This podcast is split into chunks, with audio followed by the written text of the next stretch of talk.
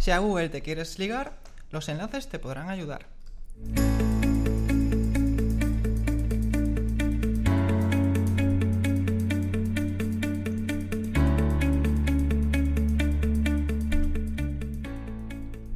Hola, ¿qué tal? Bienvenida, bienvenido a Paradisers, el podcast del equipo de Marketing Paradise. Te habla Jorge García, orgulloso cofundador de la agencia, y estás escuchando nuestro programa número 13, donde vamos a hablar de la importancia del link building para tu posicionamiento en Google.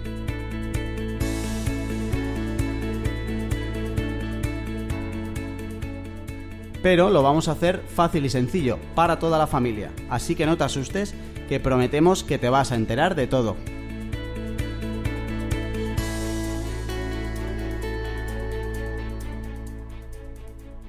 Y para este programa me acompañan mis dos referencias en esto del SEO, mis, mis dos faros, mis dos titanes, mis dos mastodontes, mis dos guías, mis leyendas. Por un lado, Pablo Segade. ¿Qué pasa, Pablo? ¿Cómo estás? Hola, bien, un poco nervioso, como que siempre. pero. He aprovechado para meter un poquito más de presión. Y por otro lado, el segundo faro, Sara Velasco. ¿Qué pasa, Sara? ¿Cómo Hola, estás? hola Jorge, ¿qué tal? Muy bien. Muy bien, pues estamos listos para hablar de un término que es muy feo y muy raro y muy extraño para alguien que no esté todo el día eh, con esto del SEO, pero que en realidad se explica de manera muy sencillita y ya verás como al final la idea es que hoy te lleves eh, cositas que te puedan ayudar para tu posicionamiento en Google más allá de los términos y palabras raros que solemos utilizar los de marketing. Eh, Sara, ¿te animas tú a decirnos de la manera más sencillita posible que iba a decir una palabrota gorda, pero para que no nos veten en las plataformas, que diantres es esto del link Es link building? building. Sí, a- la verdad es que es una palabreja así un poco rara para quien no la haya escuchado nunca, pero luego es muy fácil de entender. A ver, básicamente es una técnica eh, que consiste en crear enlaces externos para un dominio mm, con el objetivo de generar autoridad y así mejorar el posicionamiento orgánico en Google y en otros buscadores. Muy sencillo, al final es una cosa sencillita. Es decir, que si yo tengo una página web y quiero que posicione en Google, eh, una de las cosas que puedo hacer para que eso pase es conseguir que eh, otras webs que no son mías o no tienen por qué ser mías enlacen a la mía y eso me ayude a conseguir más autoridad de cara a Google, ¿no? Exacto, exacto. Si al final hay, otra, hay otras webs que enlazan a nuestro dominio, Google va a entender que es porque somos relevantes dentro del sector y eso nos va a, nos va a ayudar a conseguir autoridad y a ser más visibles en los buscadores. Bien. Eh, como al final dentro del posicionamiento en Google eh, hay que hacer un montón de cosas y hay que invertir los esfuerzos y los recursos las cosas que más retorno nos puedan dar, que es algo que ya hemos hablado un montón aquí. Van 13 programas y en los 12 anteriores eh, hemos hablado siempre de la importancia del retorno en cualquier inversión que hagamos a cualquier nivel. Eh, entonces, toca mojarse. Eh, Pablo, Cuéntanos tu opinión personal de cómo de importante es esto de conseguir enlaces, si es lo más importante, que si tuvieras mm, 10 millones de euros, ¿cuánto dinero destinarías a esto? Bueno, si estuvieras 10 millones de euros, cuéntanos primero en qué isla estarías. Eh, venga, vamos a ver si de verdad esto es tan importante o, o cómo de importante es en general dentro de todo lo que podemos hacer para posicionar en Google. Vale, a ver. eh, lo que está claro es que el link building es, es otra parte del SEO. O sea, para, para tener un poco en mente dónde estamos, hay SEO on page y SEO off page. Entonces, eh, lo que sí es recomendable es que antes de hablar del link building, pues tu web a nivel eh, interno mm, pues esté bien, esté lo más optimizada posible. Y entonces ahí eh, es cuando entra pues el, el tema del link building o creación de enlaces. Esto, como, como, como bien comentó Sara, eh, va a ayudar un montón a, lo, que es a nivel autoridad, porque si te enlazan más quiere decir que, que has escrito mm, pues un post brutal que da mucha información o que tienes un, bueno, un producto mm, increíble y la gente quiere compartirlo y eso Google le da muchísima relevancia porque decir, oye, pues esta web es importante para un montón de usuarios. Pues quiere decir que, pues, que genera eh, pues una cantidad de información o, o- o- o satisface unos objetivos que... O sea, que, que es popular, ¿no? Podríamos popular, decir que al final eh, eh, Google eh, entiende, gracias, al final Google es un robot, entonces eh, tiene un montón de criterios por los que decide si una web es importante para una determinada temática o no lo es. Y una de las cosas importantes que tiene en cuenta es el número de enlaces y la calidad de estos, que luego es otra cosa que habrá que hablar bien, eh, que le enlazan a esa web para decidir si es importante o no es importante. Vale, y luego tú, Pablo, comenta... Es el primer vale este del podcast. Cinco minutos, primer vale. Eh, tú comentabas que en realidad esto sí que es importante, pero no es lo más importante, o por lo menos no es por donde debería arrancar una estrategia SEO, ¿verdad? Exacto. Vale. Que luego es lo que decías tú de la parte on-page, que para traducir a idioma de ser humano, la parte on-page es todo lo que tú puedes hacer dentro de tu web para ayudar a Google y la parte off-page es lo que puedes hacer fuera de tu web, que es un poco lo que hablamos de los enlaces. Y Sara levanta la mano porque quiere aportar algo. Sí, a ver, yo quería añadir que a lo que ha dicho Pablo, que mi opinión no es solo la mm, parte más importante a lo mejor de una estrategia SEO, eh, sí puede ser importante sobre todo si se va a seguir una estrategia, si se va a hacer bien, o sea, creo que puede ser igual de perjudicial o de beneficioso según se haga. O sea, mm, Claro. si no se hace bien y no se hace pensando anteriormente una estrategia, eh, creo que puede resultar muy perjudicial. O sea, creo que hay que pensárselo dos veces antes de empezar a hacer mm, crear enlaces así porque sí. Esto aplica a cualquier cosa que hagamos de SEO en realidad, ¿no? Sí, que si sí. no la vas a hacer en condiciones es mejor no hacerlo. Sí, la verdad es que se puede aplicar a cualquier técnica SEO. Eh, a ver, pero pregunta clara. Eh, ¿hay, un, ¿Hay alguna web? ¿Vosotros creéis que... eh, vo- o sea, vosotros eh, pensáis que podemos posicionar una web en Google sin conseguir enlaces desde fuera? Primero decirme sí o no y a partir de ahí no. Vamos a hacer los rollos Sálvame Deluxe. En plan de Vale. ah, sí, pues Respuesta nada. corta. Respuesta corta, yo diría que no, que No. no, es posible. ¿Pablo? Yo creo que de- depende. Como buen gallego, depende. ¿De qué depende? Depende, por ejemplo, del nicho. Depende si... Está claro que cuanto más específico sea, se sea algo eh, y tienes la web bien montada, Ajá. vas a salir, aunque tengas enlaces o no. Vale, o sea, o sea, Pero hablamos de cero de, enlaces. de- de cero. Y es algo súper concreto, ¿vale? O sea, me estoy tirando un poco... es una keyword concreta donde no hay nadie, pues vas a, vas a salir, seguramente. De hecho, hay, hay pruebas, ¿no? Hay, o sea, hay experimentos de... Te inventas una, una palabra, la, o sea, haces un post de esa palabra que no, que no conoce nadie y la buscas en el buscador y cuando se indexa la página, obviamente, aparece.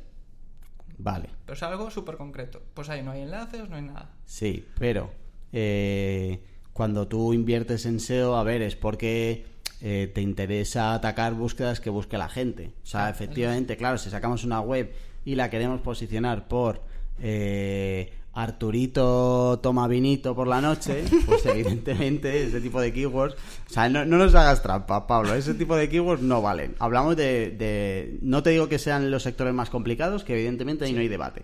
Un sector normal, una web sin enlaces, podría posicionar en Google, es decir, yo que sé, un sector muy, o sea, uno muy concreto que pueda ser el de eh, mm, piscinas desmontables de caucho, que no sé ni si existen, ¿vale? Pero algo como tres palabras y tal, que no es algo muy general, algo así puede posicionar sin enlaces. Es que es Pablo, ga- mójate. Es que es muy gallego. ¿eh? Se va a sentir mal si se moja. Claro, tendríamos que ver la, com- la competencia y la, y, la, y la autoridad que tiene cada una. Pero eh, es que si tiene muchos competidores, no, ya te digo, no. Vale, Vale, o sea, eso está claro. bien. ¿Y si no los tiene? Yo no tengo prisa, Pablo, hasta donde tú quieras. Aquí hay que mojarse. Y si no los tiene, pues. Que habría que ver el caso. No, no, que tampoco puedo mojarme, tampoco. A no, ver, no me atrevo a em, mojarme. Yo creo que eh, para mí el link building es importante. Creo que sin enlaces es imposible que con poco de competencia que haya te posiciones por la um, razón de que eh, Google cuando se creó, se creó y su función sobre todo vive y vive, o sea, vivía y vive todavía de los enlaces. Sea, necesita los enlaces para rastrear las webs y necesita los enlaces para entender cómo de importante es un contenido, más allá de que luego el on-page te valga para lo que te valga. Em, pero sí que es verdad que eh, hablamos siempre un montón de veces por aquí de las prioridades. Para mí es importante priorizar todo lo que es on-page, todo lo que puedes hacer dentro de tu web, por la razón de que depende solo de ti y tú lo controlas siempre. Los enlaces de otras webs a la tuya no, las no los puedes controlar todos y todo el tiempo. Pero lo que tú hagas en tu web sí que lo puedes controlar. Entonces, eh, el link building está muy bien cuando de verdad hayas hecho la primera fase de tener, como decía antes Sara también, que es crítico, una estrategia, etcétera eh, cuando ya tengas todo bien montado en tu web, a partir de ahí sí que te puedes meter con el tema de los enlaces. Sara. Sí, yo quería añadir que estoy de acuerdo en lo que has comentado, Jorge, y que creo que en un sector que fuese muy, muy, muy, muy competido, creo que el link building sí sería mucho más importante y una parte fundamental del SEO que no a lo mejor en en otros sectores un poco más modestos. Y, otra cosa, perdón, que según lo que comentaba antes Pablo, a mí me gustaría eh, pedirle a Pablo y a cualquier persona que nos esté escuchando que si conocen algún, alguna web, algún dominio, algún proyecto que esté rankeando por palabras clave con cierto volumen de búsqueda, ¿vale? Palabras que se busquen, reales, que si conocen algún proyecto que ranquee en Google con cero enlaces. Cero. Cero es cero. No es uno, dos, tres o cuatro. Cero. Porque no, eso es, yo creo que no lo he visto nunca. Aunque tengan pocos enlaces, pero cero, yo creo que sería muy, muy, muy, muy, muy complicado eh, ver un proyecto que esté rankeando en Google y que, no, y que no cuente con ningún enlace. Pero si existiese, me encantaría verlo y me encantaría intentar descubrir por qué.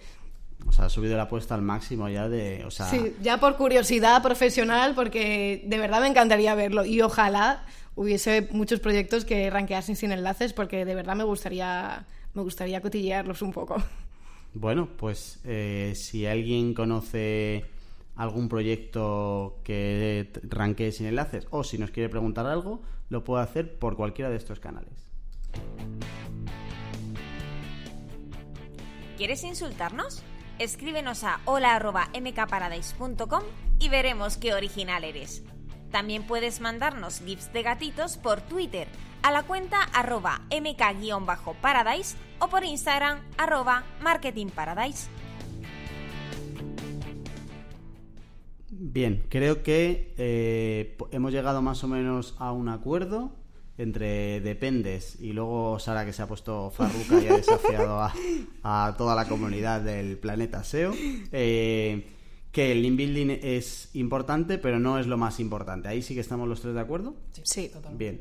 Eh, entonces, imaginaos que ya tenemos un proyecto donde todo lo que depende de nosotros y de nuestra web, la estrategia, la arquitectura, eh, trabajamos la posición cero, tenemos un programa maravilloso de posición cero, eh, todo está ok y ya llega el momento de empezar a conseguir enlaces.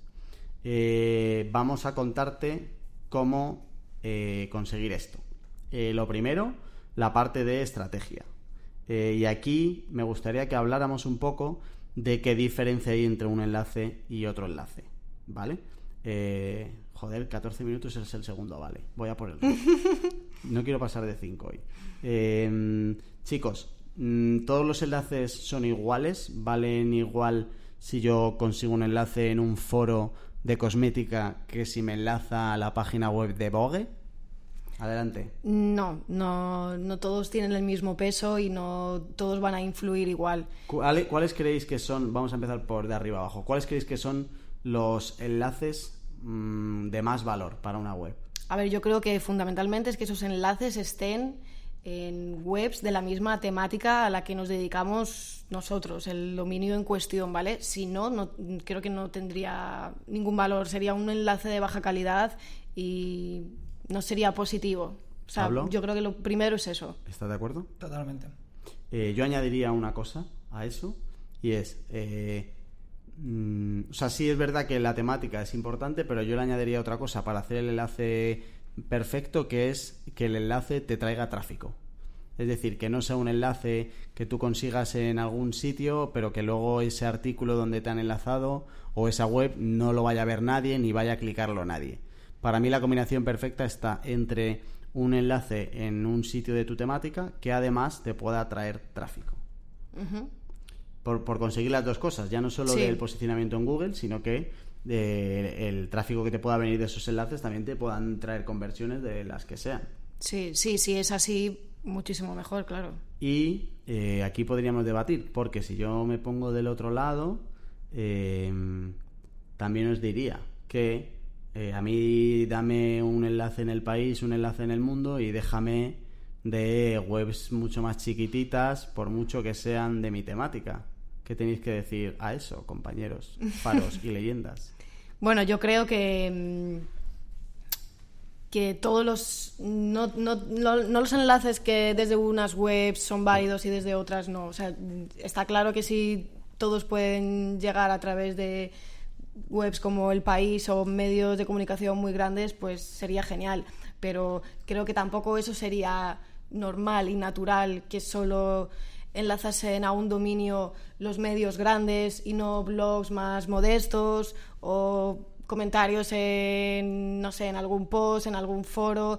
Al final yo creo que mm, todos los tipos de enlaces que se pueden conseguir creo que van a hacer que todo ese link building, toda esa creación de enlaces sea una manera más natural y, y yo creo que es lo que Google también va a tener en cuenta para reconocerlo más. Sí, eh, de hecho, justo has dado en, el clavo, ¿no? Natural. Eh, link building, link building, construcción de enlaces. Eso es antinatural, de hecho, y Google quiere cosas naturales. Entonces se trata de pensar muy bien la estrategia y que sea lo más natural posible. No quiere decir que todo sea blogs o que todo sea medios. Por eso hay que pasar un poco por todo, en- en, pues, pues coger enlaces de un sitio, de otro, pues como emular un usuario. Vale, a mí también. Ah, tercer, vale. Eh, a mí también me parece que habéis dado en el clavo. Por eso sois mis faros, mis referencias. Eh, es importante la naturalidad, porque al final la realidad es que Google no quiere que tú te encargues de construir los enlaces. Por un lado te dice que necesitas enlaces para posicionar, pero por otro te dice que no te preocupes tú de lo- los enlaces que ya sí eso ya vendrán solos. La realidad es que es muy complicado que vengan solos. Y dentro de esa naturalidad yo añadiría otra cosa y es, además de fijarnos en la temática o en el tráfico, eh, cuando planteamos la estrategia tenemos que eh, hacerlo también con un calendario, porque no es eh, bueno que yo tenga en un mes 75 enlaces nuevos y los dos o tres meses siguientes no tenga ninguno. Entonces, en esa naturalidad también tiene sentido que vayamos repartiendo los enlaces nuevos de manera mm, compensada durante los meses. No tiene sentido hacer tener un mes un montón y luego ya estar seis meses sin meterlo. Lo ideal es que durante todos los meses podamos tener unos cuantos. ¿Estamos de acuerdo en eso? Sí, totalmente. Eh, y quería añadir otra cosa que ahora no me acuerdo, pero me voy a acordar en 3, 2, 1. Eh, no. pues Igual no era muy importante. no me acuerdo. No me acuerdo qué era. Vale, eh, cuarto vale. Joder. Eh, entonces, importante el sector. Importante eh, variar en, en los enlaces y repartirlos en el tiempo. ¿Hay algo más que tengamos que tener en cuenta para la estrategia, chicos? En general. Bueno, a ver, yo creo que hay- podríamos tener en cuenta más cosas, pero bueno, ya formarían parte de, no sé, de lo que es más al detalle la estrategia, más, cosas más técnicas como el ancortés, el texto, desde el que eh, enlazamos a ese dominio o las etiquetas follow, no follow para que Google pueda rastrear o no esos enlaces. O sea, serían un poco cosas un poco más técnicas que igual podría dar para otro podcast y para hablar mucho del tema también. Vale, intentemos evitar infartos, porque es verdad que a partir de aquí esto sería como empezar, que habría mucho más. Sí. Conclusiones hasta ahora, seguro. Eh, necesitamos en cualquier estrategia SEO estar atento a los enlaces. Eh, no es lo más importante, pero en una segunda fase, cuando ya tiene la estrategia, etcétera, sí que es importante tenerlo claro y trabajarlo. Sí. A la hora de decidir enlaces es importante la naturalidad. Sí. Eh, siguiente paso, ¿cómo conseguimos enlaces? Eh, os hago una rápida, o sea, para el que quiera. Eh, ¿Podemos conseguir enlaces gratis, sin pagar? Sí. Eh, ¿Podemos conseguir enlaces de medios grandes sin pagar? Mm, Mm, ahí titubeamos, ¿eh? Complicado. complicado. Hoy en sí. día, complicado. Si tienes amiguis, igual. Si tienes amiguis o consigues eh, que te entrevisten por algo importante, algo así, a lo mejor sí, pero de manera así de... Chicos, me ponéis un enlace, es casi imposible. Es complicado, sí. Ya ni siquiera en los grandes, ¿eh? A cualquiera que esté un poco metido, te vas a cualquier blog, etcétera, y le dices, oye, ¿qué tal? Y es complicado. Es complicado. Vale, a ver, estrategias o qué eh, armas tenemos para que alguien nos ponga un enlace. Y decir, vamos a ir hablando como de algunas. Bueno, eh, hemos estado, creo, ya así un poco a grosso modo hablando de algunas.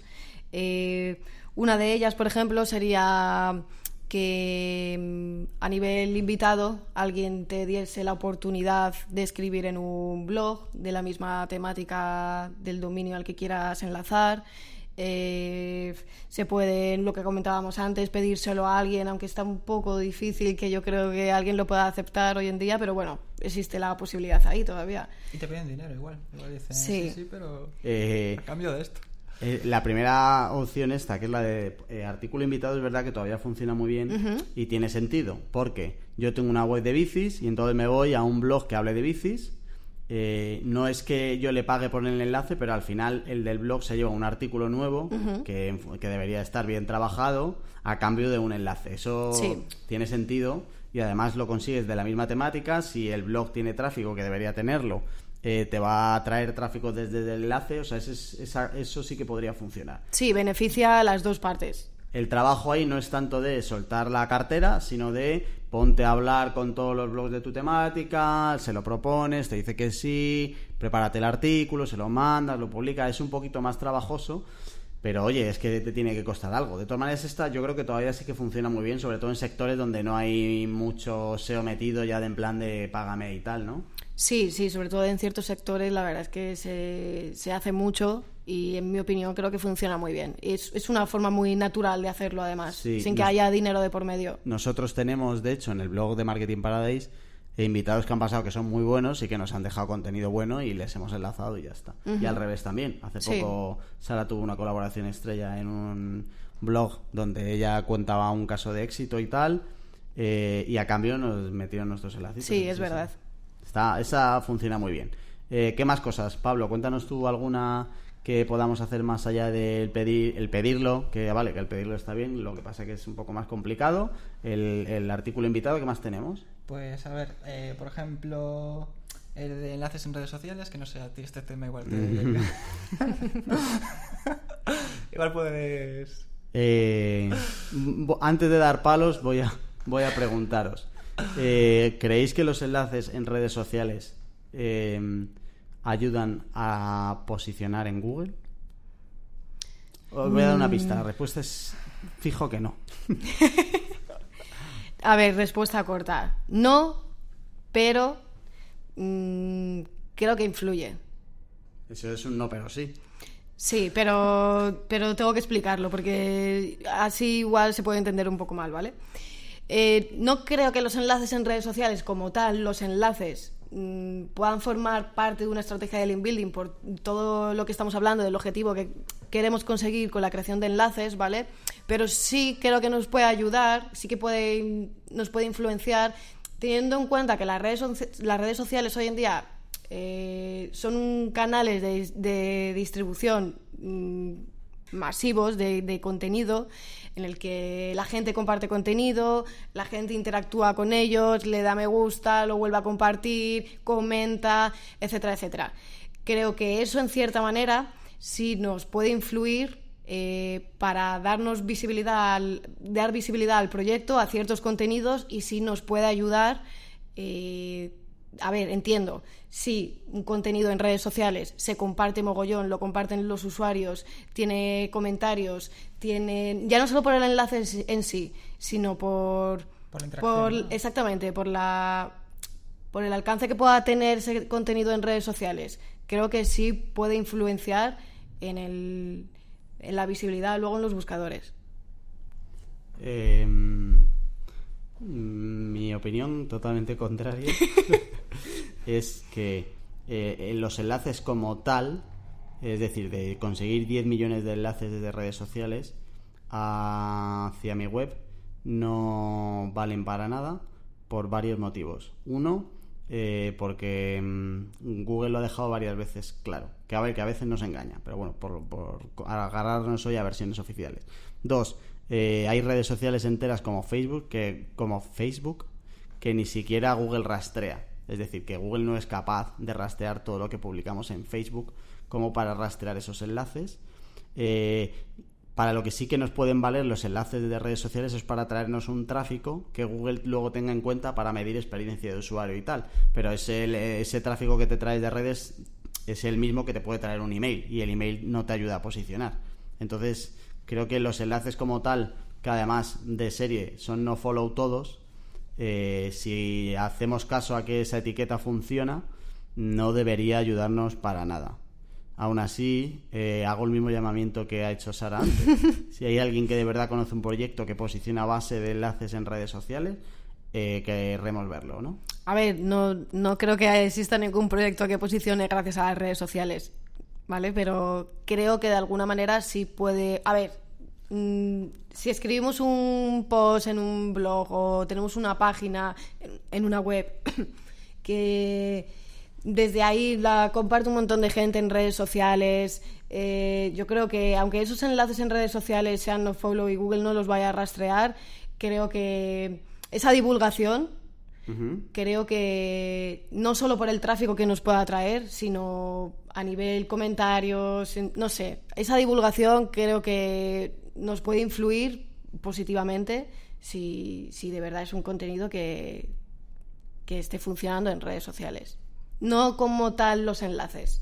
Pablo. A ver, chicos, creo que salió dos o tres veces la palabra no follow. creo que habría que explicar un poco ese concepto entonces, supongo, ¿no? Venga, vale. Cuéntanos, cuéntanos tú Digo, porque si, si la gente lo está escuchando... Sí.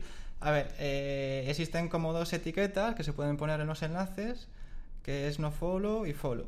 Y si estamos hablando del inbuilding en concreto, se trata un poco de que una web puede transmitir eh, eh, cierta popularidad a otra, ¿vale? Entonces, si es follow, pues como que le indicas a Google que cuando rastree ese enlace, pues pase pues esa popularidad. O sea, que lo tenga en cuenta, page- que lo tenga en cuenta. O que no.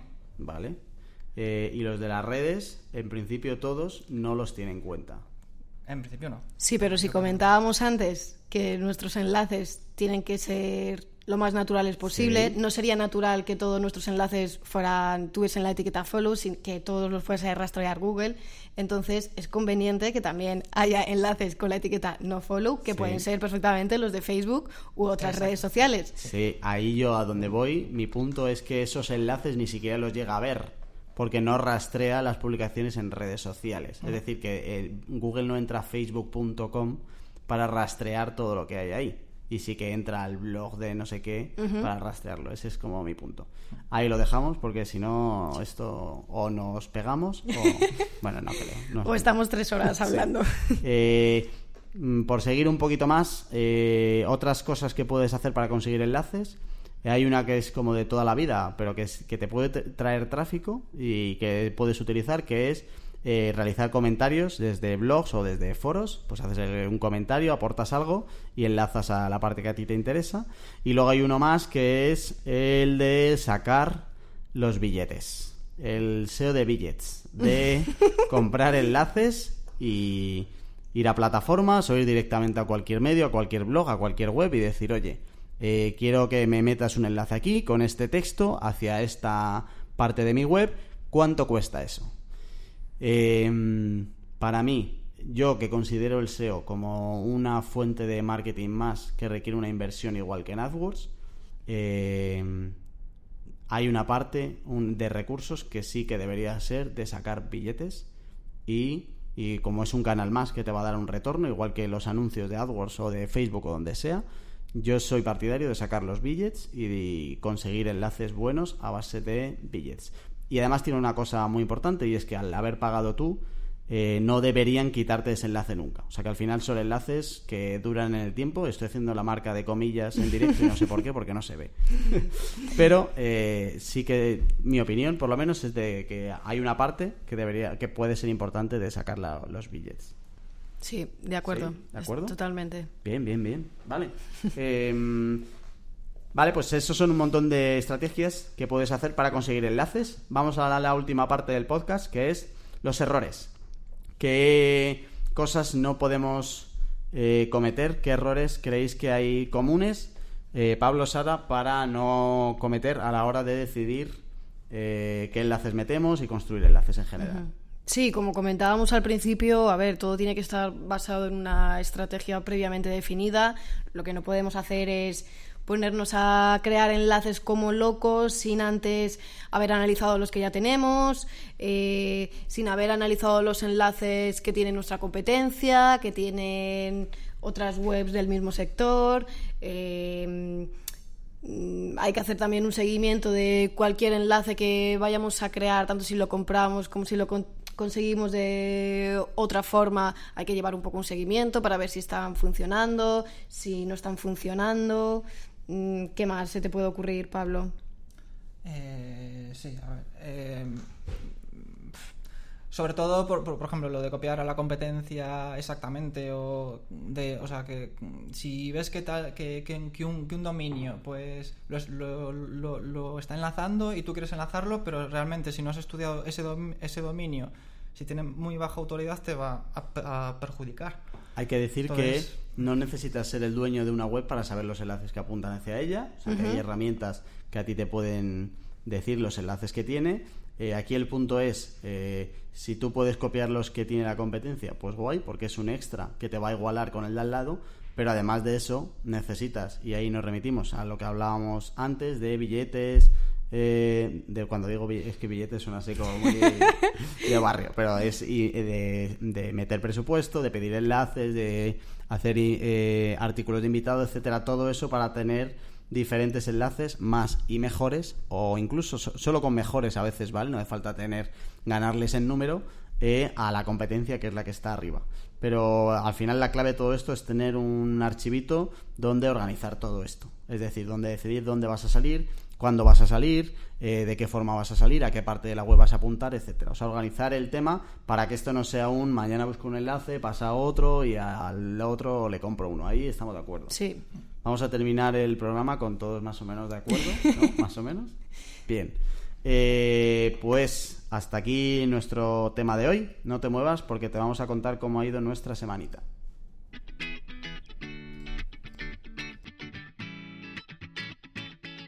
La semanita Paradiser. ¿Qué hemos aprendido? ¿Con quién hemos hablado? ¿Dónde hemos estado? Te ponemos al día en una sección que se prepara un jueves, se graba un viernes y se emite un martes. Se incorpora a nuestra semanita Laura Mengíbar. ¿Qué pasa, Laura? ¿Cómo estás? Muy bien, Jorge. ¿Qué tal tú y qué tal vosotros, chicos? Hola, Lauri. ¿Qué tal hablar de Link Building? Bien, ha salido bien. Creo que ha salido bien. Estupendo, genial. eh, ¿Cómo ha ido nuestra semanita, Laura Mengíbar? Pues mira, Jorge, si en general nuestras semanitas están estupendas, esta semana ha sido maravillosa. Primero por una entrevista que te han hecho a ti en Radio Nacional. Madre mía, en Radio 5. Cuéntanos. Eh, sí, efectivamente. Voy a poner un poco cara de flipado aunque no se vea en el, podcast. Eh, sí, es una entrevista que nos han hecho porque están haciendo un reportaje precisamente de los podcasts y vieron un artículo que sacamos nosotros, que ya compartimos aquí en su día, en la revista de la reunión de agencias de Aula CM. Eh, y desde ese artículo pues nos han hecho, me han hecho una entrevista a mí, eh, que va a ir como dentro de un reportaje hablando de los podcasts y tal, que saldrá en Radio Nacional dentro de unos días. Cuando salga, pues la compartiremos seguro porque habrá que presumir un poquito, ¿no? De ese Claro, tipo sí, de... sí, pero ya eso de antes de que sean famosos ya eso se está viniendo Se abajo. está tío. empezando. Entre la entrevista que te hicieron a ti la pasada a esta, empezamos ya a hacernos demasiado famosos. Sí, sí. Pero no se nos va a subir todavía a la cabeza. Para ¿no? nada, Todavía para no. nada. O sea, Toda- todavía. Yo todavía no. Soy- sí que es verdad que ya estoy practicando firmas nuevas para los autógrafos. Claro. La que tengo ahora es un poco así sosa, pero ya está, no se nos ha subido más. Joder, yo no lo había pensado, la mía es una porquería. No, pues, Le- joder, la tengo que actualizar. Una firma guapa hay que tener siempre, sí, sí, Laura. sí, sí, la X no vale, ¿no? No, la X no vale, la normal tampoco, hay que tener firma de flipado. Venga, venga, vale. Eh, bueno, seguimos hablando de entrevistas porque esta semana hemos comenzado a trabajar en una nueva sección de entrevistas que va a tener el programa a partir de septiembre. Vamos a hacer un poquito de hype que dicen los jovencitos, dicen hype. Antes se decía cebo y tal, pero ahora es hype. Vamos a hacer hype, efectivamente, vamos a sacar nueva sección para la segunda temporada, que empezará en septiembre, que se va a llamar Welcome to Paradise, y ya hemos hecho la primera entrevista, dentro de poco prepararemos la segunda. Solo decir que eh, la primera es de una auténtica bestia parda en esto de las tiendas online y vas a alucinar con la horita que nos dedicó y la de cosas que vas a aprender en ese programa. Así que no nos dejes eh, perdidos ahora en verano cuando te vayas de vacaciones. Recuerda que nosotros volveremos en septiembre, aunque nos queda todavía algún programa antes de terminar. Pero eh, aprovecho para decirte que si no lo has hecho ya deberías suscribirte antes de que esta gente se haga más famosa. Sí, sí, además yo corroboro lo que comenta Jorge porque fue una pasada de entrevista eh, súper interesante. Vamos, no se Da un montón de información para cualquiera que o trabaje con e-commerce o tenga uno propio. Hablando de e-commerce, mira qué bien voy a hilar. Eh, en nuestro blog esta semana eh, se publicó un artículo sobre plugins para WooCommerce que te ayudarán a mejorar tu tienda y es de José Ángel. De hecho, creo que de esto hablaron en el episodio 10 del Sí, podcast. es verdad. Tenemos ya el episodio 10, fue el programa dedicado solo a plugins para WordPress y para WooCommerce. Eh, y ahora lo tenemos en formato texto para que veas un poquito explicado de uno en uno cómo es, etcétera. También pondremos el podcast en ese artículo. Sí, sí, sí, también. Eh, además, en nuestro blog también podrán encontrar un artículo de Sheila eh, sobre redes sociales verticales. ¿Qué son y para qué sirven? No ¿Por sé si lo, ya lo has leído, si ya sabes qué son las redes sociales verticales. Por supuesto, Laura, Hombre, que a mí, me, a mí me entrevistan en Radio Nacional, Laura. Ahí no se puede ir sin saber eso. O sea, Por cuando favor. entras al estudio de si Soy te redes sociales verticales. ¿De qué va? No, pero está interesante porque al final siempre nos vamos a Facebook, Twitter, LinkedIn, no sé qué, pero luego hay redes sociales que son de nicho, que son las, estas que llamamos verticales, que son centradas en una temática donde hay un montón de gente. O sea, hablamos de que hay redes sociales para gente que vapea. Entonces, en función de tu negocio puede ser interesante el coger redes que sean de una temática y no tan generales como las que solemos ir normalmente. Vale, deja algo para la gente que luego se quiera meter en el blog y ver lo que No, yo no he dicho Sheila. nada. Además, la que sabe es Seila, o sea, que entrar y hacerle caso a ella. A mí no me hagáis caso. Exacto. Bueno, eh, el rollito este de FaceApp también ha llegado a Marketing Paradise y quien quiera mm, vernos esa cara de viejunos se puede meter en nuestro Twitter, No, por favor, no entréis. que sí, que sí, que está genial. Eh, de hecho, Sheila se quiso hackear, la muy bandida, y yo subí un tweet diciendo, eh, Sheila, guapa, ¿qué te crees? ¿Que te vas a hackear? Sí. Y entonces subí su foto correspondiente con allí de... Hizo la del pirata Seila de saco a todos menos a mí. Pero no, ahí si nos quiere ver, estamos todos. De hecho, cuando nos dimos cuenta, nos dijo algo así como, no, es que seis quedaba muy bien, me cuadraba genial, pero ¿de qué va esta tía? Bueno, en fin, el caso que también, también está. Bueno, quería hacer eh, mención a toda esa gente que nos está dejando comentarios en los podcasts. eh, muchísimas gracias a todos. Y quería eh, recalcar los comentarios de Eva Núñez, porque no solo está siendo súper activa en, i- en iVoox y demás, sino en redes también. O sea que muchísimas gracias, Eva. Como ya has visto, siempre contestamos a los comentarios. Así que nada, tú sigue así, que tú sabes que siempre que contamos contigo, ¿vale? Y bueno, vamos a terminar esta semanita con una noticia que nos ha llamado muchísimo la atención, que es que el Prime Day de Amazon, que fue el pasado, los pasados 15 y 16 de julio, superó en ventas al Black Friday y al Cyber Monday juntos, que es una pasada. A mí me parece Sí, sí. impresionante. Y bueno, y esto a mí me genera un, un pequeño debate, eh, porque aquellas empresas que teniendo ya su tienda online todavía no venden en Amazon, deberían hacerlo, cosa que también se trató en la entrevista que podrán oír en septiembre. Y que además, eh, o sea, yo me remitiría a lo que dijo nuestro invitado estrella, que no vamos a desvelar todavía. Exacto. Eh, y lo dejó muy claro. Si deberían hacerlo o no, es que eh, lo que está pasando con Amazon es que tú te pones a vender en Amazon y entonces todo va muy bien y te crees que te vas a casar con él. Lo que pasa es que Amazon lo que hace es quedarse con los datos y ver qué es lo que vendes y lo que no vendes y cuando ya sabe lo que vendes, te manda paseo y lo vende él. Entonces, es la clásica chica o chico que te vale para un rato, pero cuidado con casarte con ese tipo de personas que al final, cuando te das cuenta, te ha dejado sin nada. Así lo veo yo. Pero bueno, es verdad que luego nuestro invitado comentaba algo muy chulo y es eh, si tú tienes algo que vender, déjate de montarte tiendas online, historias de desarrollos, coge, lo metes en Amazon y ves si le interesa a alguien, si tiene buen precio. Y cuando ya tengas claro un poco y el test te salga bien, ya luego te lo montas por tu cuenta. Pero es verdad que se lo está zampando absolutamente todo. Para probar, está genial. Para ver si tu producto funciona, está genial. Pero luego ya... Mm, Luego ya entran, los dependes de Pablo que tanto, que tanto le gustan. Ahí depende.